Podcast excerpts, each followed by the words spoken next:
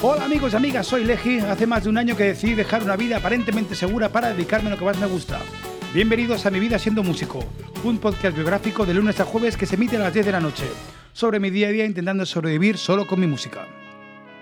Hoy, ¿cuánto vale un disco? He de decir que hoy el, podcast de hoy va a ser bastante más corto, creo, porque tengo un... Llevo todo el día sentado en, en delante del ordenador haciendo un vídeo eh, corporativo y estoy realmente saturado y, me han invitado, bueno, me han invitado, me han invitado a ir un amigo a un concierto aquí en La Gruta y como hay que ir a, ver música en directo y hay que apostar por la música en directo y encima original, que no son tributos, creo, como sean tributos, y me voy. No me apetece, básicamente. Entonces eh, he quedado ahora con mi primo, vamos a ir a la fábrica Patanel a tomar unas cervezas y una hamburguesa y después directamente al concierto. Pero sí que es verdad que tengo muchas cosas eh, pendientes, tenemos lo, lo de las GAE, no he podido todavía, creo que mañana podré ir a grabarlo con Quique y lo emitiré el lunes. Y también tengo algunos mensajillos por ahí que me han enviado hoy, que me ha hecho muchas gracias, de una chica, una seguidora, pero que como técnicamente todavía no los puedo colgar, pues la próxima, el próximo día o la semana que viene los colgaré. Pero lo tengo de pendiente. Y también algunos de Jurro, de cual se me acumula el trabajo, amigos. Eh, oye, eh, bueno, habéis visto la nueva imagen del podcast, qué bonita es, ¿eh? qué bien quedo ahí, ¿eh? ahí está, como me gustó. bueno, eh, hoy quería, tenía apuntado un tema que era cuánto cuesta un disco, ¿vale?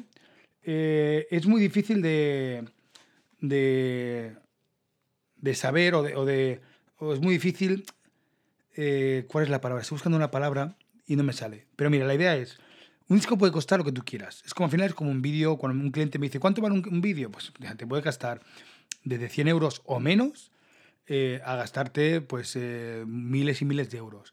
Todo depende, primero, el corte de calidad que tú tengas.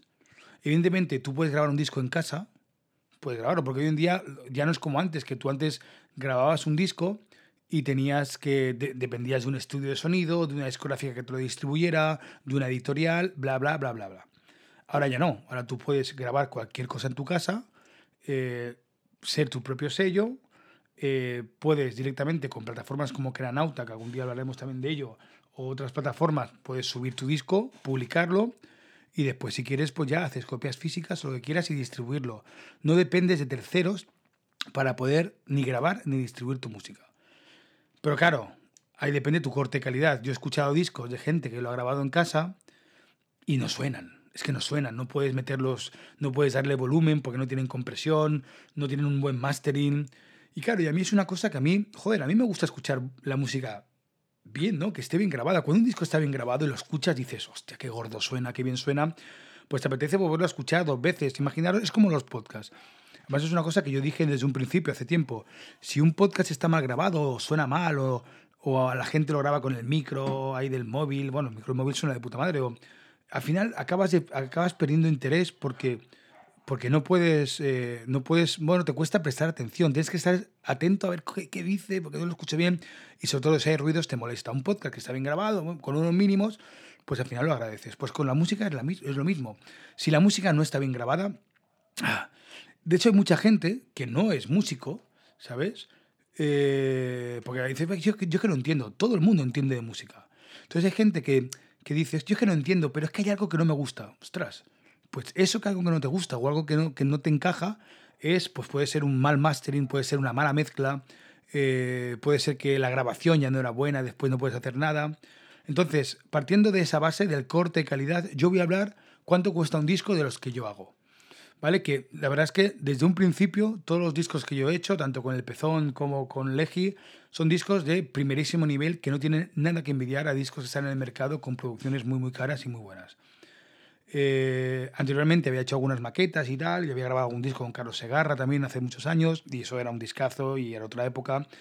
Pero, pero hoy en día yo he optado por hacerlo así, porque si no, no lo hago, ¿no? Eh, entonces, vamos a quitar, por un lado, toda la parte que yo creo que no es demagogia, pero sí que es pues los años que dedicas a estudiar, los instrumentos que te compras, todo eso. Vamos a apartarlo, aunque cuidado, un instrumento es el... Pues claro, es que al final cada proceso de creación de un disco, desde cuando estás enmaquetando un disco, a, bueno, mira, acabo de, acaba de ver mi primo. ¿Qué pasa, José? ¿Qué tal? Estoy haciendo un podcast de cuánto vale un disco, porque todavía tengo acumulado de las GAE que tengo que ir a grabarlo con... Entonces, toma asiento si tienes algo que decir.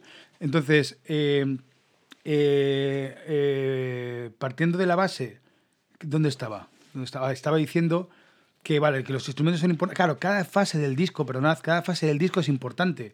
Desde el proceso de la maqueta, que ahí la maqueta, bueno, pues yo tengo la suerte que tengo mi propio estudio en casa y hago, los, hago la maqueta, tal, lo maqueto y bueno, y eso me sale gratis, eso no me cuesta nada. Pero claro, yo por ejemplo siempre opto por la figura de un productor, siempre. O sea, yo creo que un productor, tú puedes decir, bueno, lo hago yo, yo me lo como, me, lo guiso, pero en mi caso, que yo estoy solo, como artista, no es lo mismo cuando tienes un grupo y entre varios toman decisiones, y aún así, en ese momento la figura del productor es muy necesaria, porque el productor, si es un buen productor, claro, porque después hay productores que lo que te dicen es que no, no, yo tengo mi sello, tengo mi estilo y te hago las cosas a mi rollo, ¿no? Que es como Leiva, que Leiva será muy bueno, todo lo que tú quieras, pero el disco de Sabina, último que hizo, es que suena a Leiva. Tú quitas la voz de Sabina y pones a Leiva y es que vale perfectamente. Yo creo que un productor tiene que entender al músico, comprenderlo y de los, sus temas hacerlos, hacerlos bueno, sacar la mejor parte de ello, ¿no? Entonces, yo que sé, ahí te puede gustar o no te puede gustar, pero bueno, también es verdad que yo creo que Sabina buscaba ese sonido moderno, como lo, como lo buscó Rafael, pero en cambio Rafael el último disco que sacó, que estaba con. que también estaba Leiva por ahí en medio y había. pues no sonaba Rafael, tío, pero modernizado. No sé, era, era como diferente, ¿no? Pero bueno. Entonces yo en mi caso contrato a un productor y un productor es caro. Un productor. O sea, yo no os voy a hablar de lo que me cuesta a mí, porque si hubiera que son pactos, que yo creo que esos son eh, privados, porque si hubiera que eh, me hace un muy buen precio, pero un productor te puede cobrar perfectamente por tema 600, a partir de 600 euros por tema multiplica, si tiene 12 temas o 10 temas en un disco, pues son, pues son 6.000 euros o una cosa así, o lo, que sea. Entonces eso es un dinero que es, eh, pero claro, el productor te da una visión de, la, de tus canciones, las hacen que crezcan, hacen arreglos musicales, es el que se encarga de todo, bueno, al final se encarga de todo, ¿no? No solo de, la parte musical, sino que decide si, hay que si alguien tiene que grabar, un, si un batería tiene que grabar, qué, qué batería grabamos, eh, se encarga de las partituras muchas veces, se encarga de toda la, logística que el artista se tiene que preocupar por hacer los temas y ya está, ¿no? Eh, entonces, el proceso de preproducción, el productor es una figura importantísima y básica.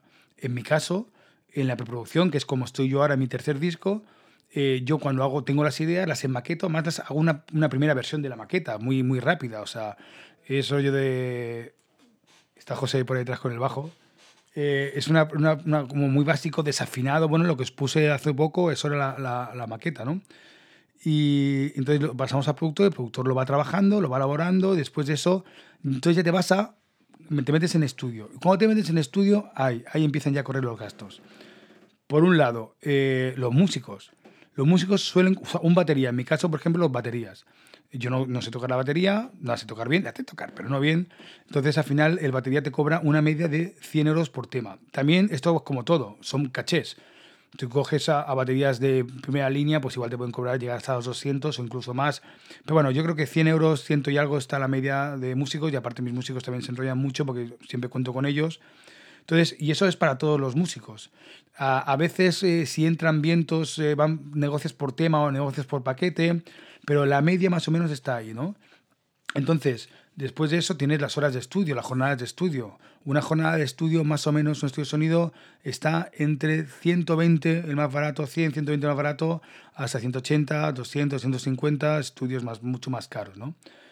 Eh, claro, siempre, como os he dicho al principio, siempre pensando en un corte de calidad profesional.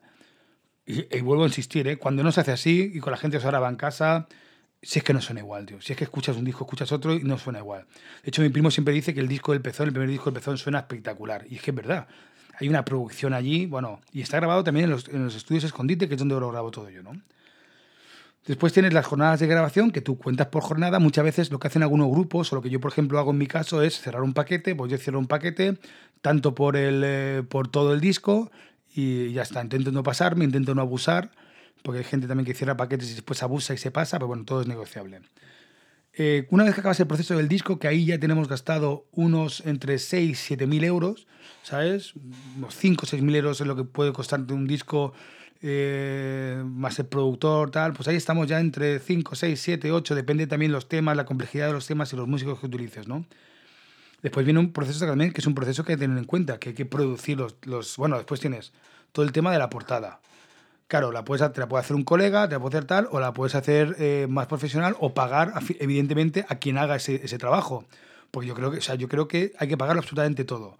Otra cosa es que te hagan mejores precios o peores, pero hay que pagarlo todo, tío. Porque si no, al final, primero, no puedes exigir, ¿sabes? Y, aunque, y ya no solo por eso, sino también porque, joder, por respeto a los profesionales, ¿no? O sea, si yo creo que me paguen, yo no voy a pagar.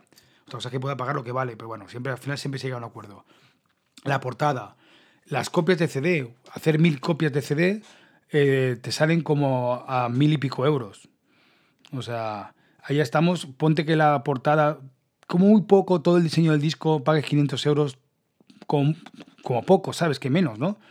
Eh, pues ya estamos ya hablando de 7.000 euros, vamos a tirar por abajo, 6.000 euros de producción, que eso es bajo, 7.000, 7.000 de producción de todo el disco, de máster, de todo, con mezcla con máster, que también es barato, ¿eh? Más 1.000 euros de las copias, eh, más 500 de todo el diseño. Eh, y después, claro, ahí estamos, nos hemos plantado ya en 8.000, 9.000 euros. Pero mm, de nada vale hacer un disco si no haces promo. Y una promo, atención, son 1.000 euros al mes.